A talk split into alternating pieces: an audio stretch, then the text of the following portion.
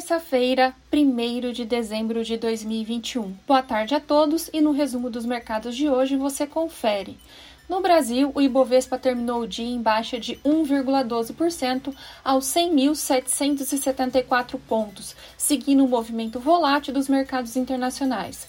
As bolsas, de maneira geral, tiveram a manhã marcada pela recuperação de parte das perdas registradas ontem e ocasionadas por temores com a variante Omicron. Destaque para a fala do CEO da BioNTech de que as atuais vacinas ainda fornecerão uma defesa decente contra a nova variante, mesmo que não sejam tão eficazes. Por outro lado, as bolsas passaram a operar no negativo a partir do meio da tarde, após a divulgação do primeiro caso da variante Omicron nos Estados Unidos. No cenário local, os investidores permanecem à espera da votação da PEC dos precatórios no plenário do Senado. Como outros destaques, temos na ponta positiva as ações da Braskem em alta de 5,45%, avançaram no compasso de valorização de commodities hoje e também contribuiu notícias de venda de participação na companhia por seus controladores Novanor e Petrobras. Na ponta negativa, as ações da Magazine Luiza em baixa de 11,79%. Também foram impactadas pela nova variante do coronavírus.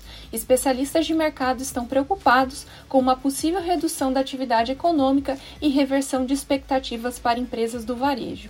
As ações da Marfrig, com queda de 7,21, recuaram, assim como empresas de proteção de proteína animal após a divulgação hoje de ranking global de sustentabilidade da Fair Initiative. A empresa brasileira recuou uma posição no ranking. Por outro lado, é a única empresa brasileira constante no ranking. A Associação Britânica destacou que a maioria das empresas do mundo ainda não consegue rastrear as origens de seus produtos e assim enfrentam problemas nas tentativas de redução de emissões de carbono. O dólar à vista às 17 horas estava cotado a R$ 5,67, em alta de 0,63. As bolsas asiáticas fecharam em alta, com dados de atividade industrial do Japão surpreendendo positivamente e deixando em segundo plano as preocupações com a variante Omicron. No Japão, o índice Nikkei teve alta de 0,41. Na China, o índice Xangai Composto subiu 0,36%.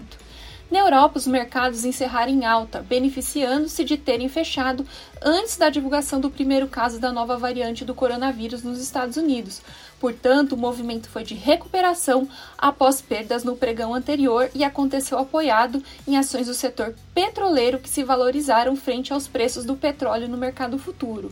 O índice Eurostock 600 teve ganho de 1,71%. E nos Estados Unidos, após uma manhã de recuperação de perdas de ontem, as bolsas inverteram o sinal e encerraram o dia em baixa. Destaque também para a fala de Jerome Powell, reforçando que é apropriado acelerar o tapering na reunião do FONC em dezembro, reduzindo assim mais cedo a liquidez mundial provida pelo banqueiro central norte-americano. O Dow Jones caiu 1,34%, o Nasdaq teve baixa de 1,83% e o S&P caiu 1,18%. Somos o time de estratégia de investimentos do BB e diariamente estaremos aqui para passar o resumo dos mercados. Uma ótima noite a todos!